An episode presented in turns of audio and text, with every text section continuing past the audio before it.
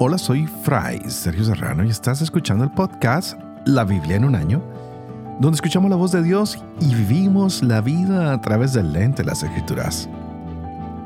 El podcast de la Biblia es presentado por Ascension. Usando la cronología de la Biblia de Great Adventure, leeremos desde Génesis hasta Apocalipsis, descubriendo cómo se desarrolló la historia de salvación y cómo encajamos en esa historia hoy. ¿Y qué historia? Estamos llegando al final del primer libro de los Macabeos. ¡Wow! Donde hemos visto tantas luchas del pueblo judío contra todos los enemigos posibles que se han encontrado en el camino. Y nos dimos cuenta que todo esto empezó con el trono de Antíoco, y termina pues ahora con la muerte de Simón, el último de los hermanos de la familia Macabea, es ah, el último sobreviviente de Matatías. Y sin duda hemos visto cómo esta familia quiere restablecer, uno, la ciudad, dos, la Torah, ah, tres, el templo. Wow han luchado. Hemos visto lo que podríamos llamar hoy en día el martirio a estos hombres que se convierten en héroes, que luchan por independencia, tanto política, religiosa, militar, y todo lo hacen porque Dios ha escogido a esta familia para liberar a su pueblo y para restaurar el amor a Él, para restaurar el santuario y el lugar que les ha dado. ¡Wow! Tanta sangre, tantos combates que nos hemos tenido que escuchar en estos días a veces me dejan un poco exhausto. Pero todo esto es para ver las hazañas, el valor, el heroísmo que hay en estos hombres, quienes no solo actúan, sino que muchas veces hablan. Hemos visto algunos discursos que son maravillosos, algunas oraciones de las cuales podemos rescatar la fe que ellos han puesto en Dios, la fidelidad que ellos ponen, como con sus discursos, sus oraciones motivan al pueblo. Y nos damos cuenta que tanto la fe como la fidelidad en Dios tienen más fuerza que cualquier ejército. Con ellas es que se consigue la victoria. Pero como en muchas situaciones humanas, siempre hay que tener cuidado con las intrigas que se dan. Hay gente que siempre va a hablar mal y nada le va a parecer bien. Y por otro lado, cuando tú estés haciendo un trabajo para el Señor, hay que tener un cuidado y es que a veces nos dejamos llevar por la ambición de poder. Y nos entusiasmamos porque todo va bien, porque se estaba dando todo a la maravilla. Le pasó a estos hombres que triunfaban, que se sentían independientes y empiezan a identificarse más con los bienes materiales y el poder que con los designios que Dios había dado para ellos. Que no nos distraigamos, ni tú ni yo, por las conquistas humanas, que a veces son regalos que Dios nos da y pensamos que son nuestras propias fuerzas, sino todo lo contrario. Que cada día tengamos más pasión por creer en el Señor, por mantener la fe en Él y que seamos hombres y mujeres libres que no se dejan seducir por los poderes de este mundo. Así que vamos a terminar este libro hoy, primero Macabeos capítulo 16, libro del eclesiástico capítulos 38 y 39 y tendremos Proverbios capítulo 23 versos 29 al 35. Este es el día 297. Empecemos. 1 Macabeos, capítulo 16. Subió Juan desde Gázara y comunicó a su padre Simón las actividades de Sendebeo. Simón llamó entonces a sus dos hijos mayores, Judas y Juan, y les dijo, Mis hermanos y yo, y la casa de mi padre, hemos combatido a los enemigos de Israel desde nuestra juventud hasta el día de hoy y llevamos muchas veces a feliz término la liberación de Israel. Pero ahora ya soy viejo, mientras que ustedes, por la misericordia del cielo, están en buena edad. Ocupen pues mi puesto y el de mi hermano. Salgan a combatir por nuestra nación y que el auxilio del cielo sea con ustedes. Escogió luego en el país 20.000 combatientes y jinetes que partieron contra Sendebeo y pasaron la noche en Modín. Al levantarse de mañana, avanzaron hacia la llanura y vieron que un ejército numeroso, infantería y caballería venía a su encuentro. Un torrente se interponía entre ellos. Juan tomó posiciones con sus tropas frente al enemigo y advirtiendo que sus tropas tenían miedo de pasar el torrente, lo pasó él, el primero, y sus hombres al verlo pasaron detrás de él. Dividió su ejército en dos cuerpos y puso los jinetes en medio de los de a pie, pues la caballería de los contrarios era muy numerosa. Tocaron las trompetas y Sendebeo y su ejército salieron derrotados. Muchos de ellos cayeron heridos de muerte y los que quedaron huyeron en dirección a la fortaleza. Entonces cayó herido Judas, el hermano de Juan. Pero Juan los persiguió hasta que Sendebeo entró en Cedrón, que él había reconstruido. Fueron también a refugiarse en las torres que hay por los campos de Asdod. Y Juan le prendió fuego. Unos dos mil de ellos sucumbieron, y Juan regresó en paz a Judea. Ptolomeo, hijo de Abúos, había sido nombrado estratega de la llanura de Jericó y poseía mucha plata y oro, pues era yerno del sumo sacerdote. Su corazón se ensoberbeció tanto que aspiró a apoderarse del país, para lo cual tramaba quitar a traición la vida a Simón y a sus hijos. Yendo Simón de inspección por la ciudad del país, preocupándose de su administración, bajó con sus hijos Matatías y Judas a Jericó. Era el año 177 en el undécimo mes, que es el mes de Sebat. El hijo de Abubos los recibió traidoramente en una pequeña fortaleza llamada Doc, construida por él. Les dio un gran banquete y ocultó allí hombres. Cuando Simón y sus hijos estuvieron bebidos, se levantó Ptolomeo con los suyos. Tomaron sus armas y lanzándose sobre Simón en la sala del banquete, lo mataron a él, a sus dos hijos y a algunos de sus servidores. Cometió de esta manera una gran alevosía y devolvió mal por bien. Luego escribió Ptolomeo al rey contándole lo ocurrido y pidiéndole que le enviara tropas en su auxilio para entregarle el país y sus ciudades. Envió otros a Gázara para quitar de en medio a Juan.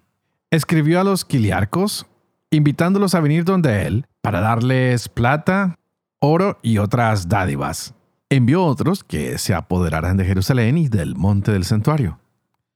Pero, adelantándose uno, anunció a Juan en Gázara que su padre y sus hermanos habían perecido y añadió, ha enviado gente a, matarte a ti también. Al oír estas noticias quedó profundamente afectado. Prendió a los hombres que venían a matarlo y les dio muerte, pues sabía que pretendían asesinarlo.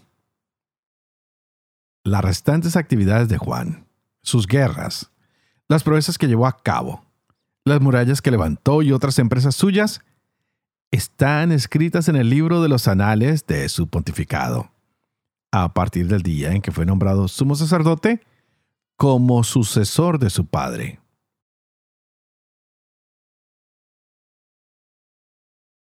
Eclesiástico capítulo 38. Honra al médico por los servicios que presta, que también a él lo creó el Señor. Del Altísimo viene la curación. Del Rey se reciben las dádivas. La ciencia del médico le hace caminar con la cabeza alta y es admirado por los poderosos. El Señor ha creado medicinas en la tierra y el hombre prudente no las desprecia. ¿Acaso no endulzó el agua con un leño para que se conociera su poder? Él es quien da a los hombres la ciencia para que lo glorifiquen por sus maravillas. Con las medicinas, el médico cura y elimina el sufrimiento. Con ellas el farmacéutico prepara sus mezclas. Y así nunca se acaban sus obras, y de él procede la paz sobre toda la tierra. Hijo, en tu enfermedad no te desanimes, sino ruega al Señor que Él te curará. Aparta tus faltas, corrige tus acciones y purifica tu corazón de todo pecado. Ofrece incienso, un memorial de flor de harina y ofrendas generosas según tus medios. Luego recurre al médico, pues el Señor también lo ha creado. Que no se aparte de tu lado, pues lo necesitas. Hay momentos en que la solución está en sus manos. También ellos rezan al Señor para que les conceda poder aliviar el dolor, curar la enfermedad y salvar tu vida. El que peca contra su hacedor, que caiga en manos del médico. Hijo, por un muerto derrama lágrimas, y como quien sufre cruelmente, entona un lamento. Entierra su cadáver según el ritual y no seas descuidado con su sepultura. Llora amargamente. Date fuertes golpes de pecho. Hazle el duelo según su dignidad un día o dos para evitar murmuraciones. Pero luego consuélate de tu tristeza. Porque la tristeza lleva a la muerte, y la pena del corazón consume las fuerzas. En la adversidad se prolonga la tristeza. Una vida de miseria aflige el corazón. No te abandones a la tristeza, evítala, acordándote del final. No olvides que no hay retorno. Al difunto no le aprovecha tu tristeza, y te harás daño a ti mismo. Recuerda mi sentencia, que será también la tuya. A mí me tocó ayer, a ti te toca hoy. Cuando muerto descansa, deja que descanse su memoria. Consuélate de él, porque ha dejado de existir. La sabiduría del escriba se adquiere en los ratos de ocio. El que se libera los negocios se hará sabio. ¿Cómo podrá llegar a sabio el que empuña el arado y alardea de tener por lanza el aguijón? El que conduce bueyes, los arrea mientras trabajan y no sabe hablar más que de novillos? Se dedica con empeño a abrir surcos y se desvela cebando terneras. De igual modo, el obrero o artesano, que trabaja noche y día, los que graban las efigies de los sellos y se afanan por variar los detalles, Ponen todo su empeño en igualar el modelo y pasan las noches rematando la obra. También el herrero, sentado junto al yunque, atento a los trabajos del hierro, el vapor del fuego le requema la carne y en el calor de la fragua se fatiga. El ruido del martillo lo ensordece y sus ojos están fijos en el modelo del objeto. Se esfuerza por concluir su obra y pasa sus noches puliendo todos los detalles.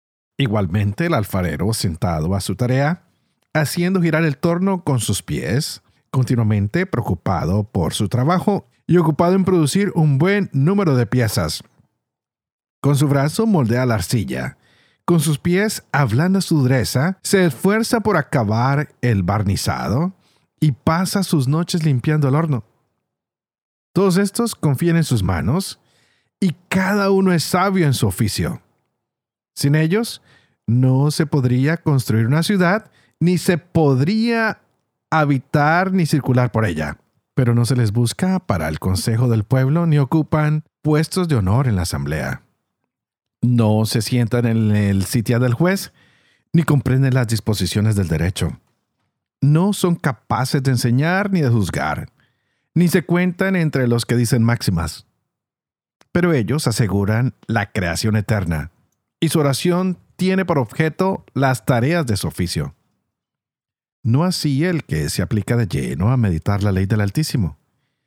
Indaga la sabiduría de todos los antiguos y dedica su ocio a estudiar las profecías.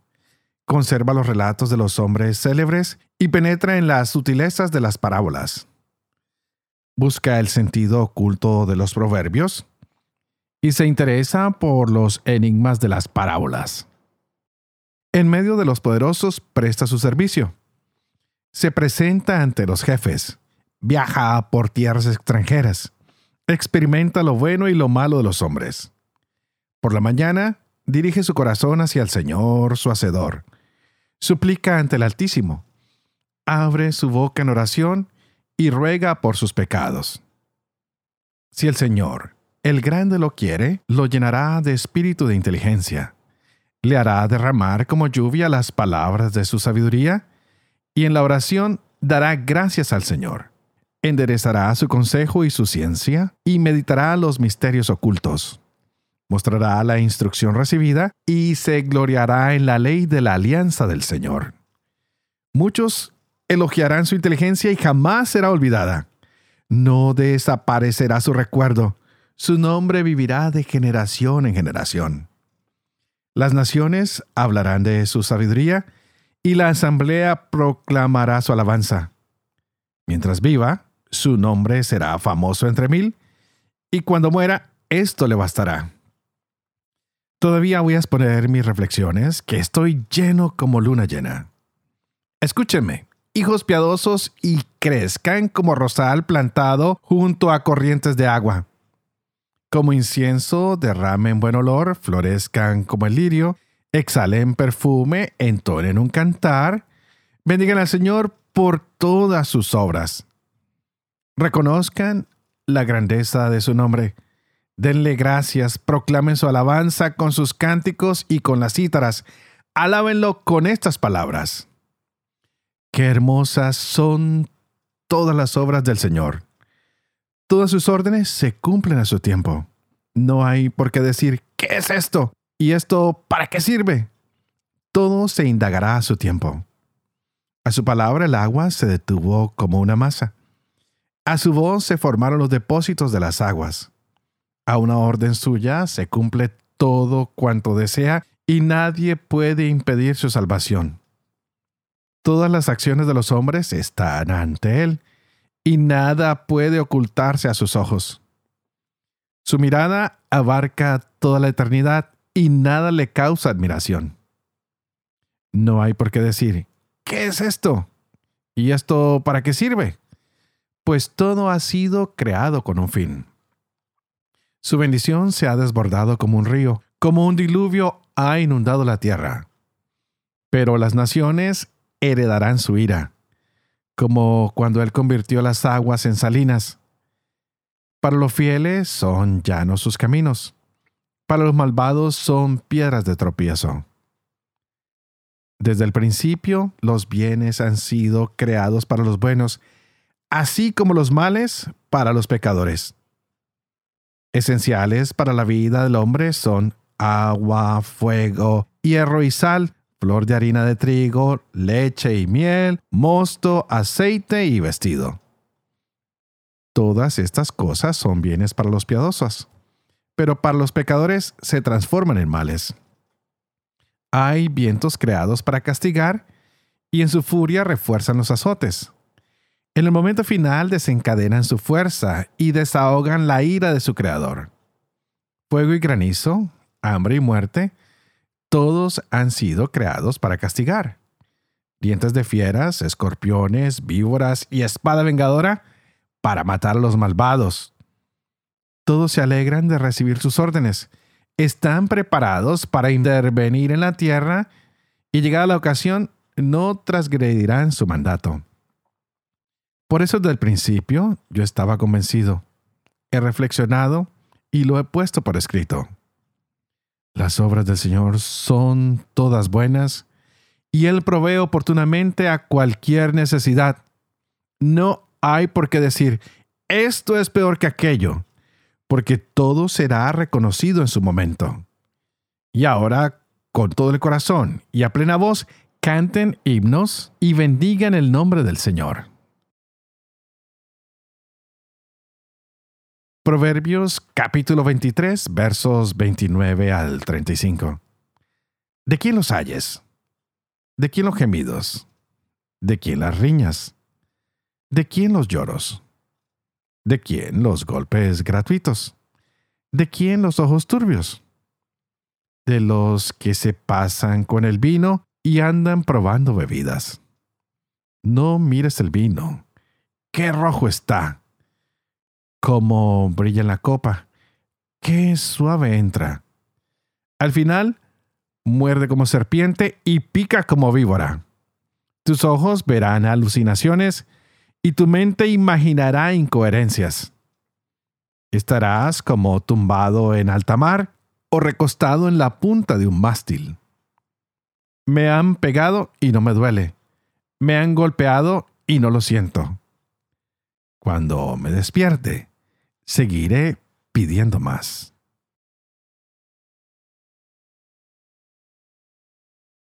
Padre de amor y misericordia, ¿tú qué haces elocuente la lengua de los niños? Educa también la mía. E infunde en mis labios la gracia de tu bendición. Padre, Hijo y Espíritu Santo. Y a ti te pido que juntos oremos para que el Señor nos llene de su Espíritu Santo, para que podamos gozarnos con estas hermosas palabras que se nos han regalado en el día de hoy. ¡Wow! ¡Qué hermoso lo que el Señor nos da. Hoy llegamos al final de este libro, primero los macabeos, y nos damos cuenta que Simón está cansado y reconoce que ya es mayor. Y ya lo había dicho antes, pero lo repito, en este libro no se habla de Yahvé. El, el, nombre de Dios siempre se representa con la palabra cielo. Por eso él dice hoy, demos gracias al cielo. Y ahora ustedes, hijos míos, tomen mi lugar y el lugar de mis hermanos. Y ahora, a combatir, vayan a combatir por esta nación. Pues ustedes tienen la ayuda del cielo, que el cielo los acompañe. Es decir, siempre buscando la ayuda, la compañía de Dios. Y es así como vamos a ver el primer éxito de Juan. Entra en acción Judas y Juan, los hijos de Simón, y está ya presente lo que llamaríamos la tercera generación de los macabeos. Pues el primero fue Matatías, después sus hijos, y ahora pues entran a la escena los hijos de Simón. Aunque Simón todavía puede gobernar, sabe que por su edad le es muy difícil ir al frente de batalla. Por eso ha delegado a sus hijos, igual que lo hizo su padre con él. Matatías antes de morir, ah, lo delegó a, a su hijo Judas y ahí fueron pasándose el trono, la batuta, la espada, no sé cómo llamarlo, para que dieran la batalla. Y todos ellos, Dios o el cielo, los colmó de una audacia, de una inteligencia para ser estrategas de manera militar, para que tuvieran triunfo. Por eso hoy Juan también recibe este regalo del cielo, una audacia, una inteligencia para militarmente crear estrategias y ganar la batalla. Con esto él se acordará de sus tíos, de tal vez de su abuelo, y lo van a identificar como un macabeo. Pero como hemos sabido, todos nacemos, todos morimos, llegó el tiempo de la muerte de Simón. ¿Por qué? Como siempre, las ansias de poder. Hay gente que quiere dividir y para esto usan la traición. Y qué triste que a veces la traición no venga de los extraños, sino de la misma familia.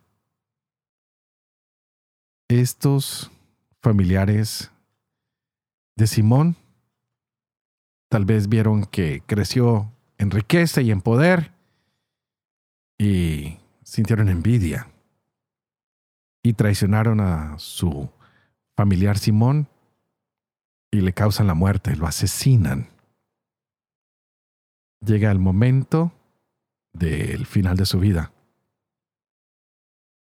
Pero de aquí en adelante entraremos en un nuevo capítulo de los Macabeos y nos daremos cuenta que Dios sigue siendo fiel, que Dios sigue animando a hombres y a mujeres. La historia que continúa es maravillosa a través de los tiempos. El Señor motiva a través de todos los tiempos a su pueblo para que siga adelante, para que no desfallezca.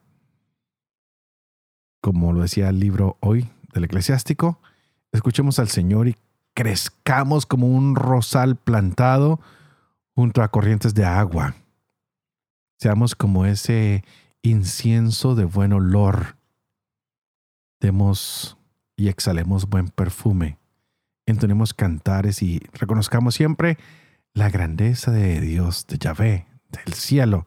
Démosle alabanza con nuestros cantos, con nuestros instrumentos, con nuestras palabras y digámosle, Señor, esta historia de salvación es también mi historia. Que tu mirada llegue también hacia nosotros y que podamos sentir que nos has salvado desde siempre y para siempre. Y antes de despedirme, quiero que sepan que estoy orando por ustedes y ustedes por favor oren por mí, para que yo pueda seguir llevando adelante este proyecto de la Biblia en un año, para que pueda vivir con fe lo que leo y lo que comparto con ustedes, para que pueda enseñar la verdad y sobre todo para que yo también pueda cumplir lo que he enseñado. Y que la bendición de Dios Todopoderoso, que es Padre, Hijo y Espíritu Santo, descienda sobre ustedes y los acompañe siempre. Que Dios los bendiga.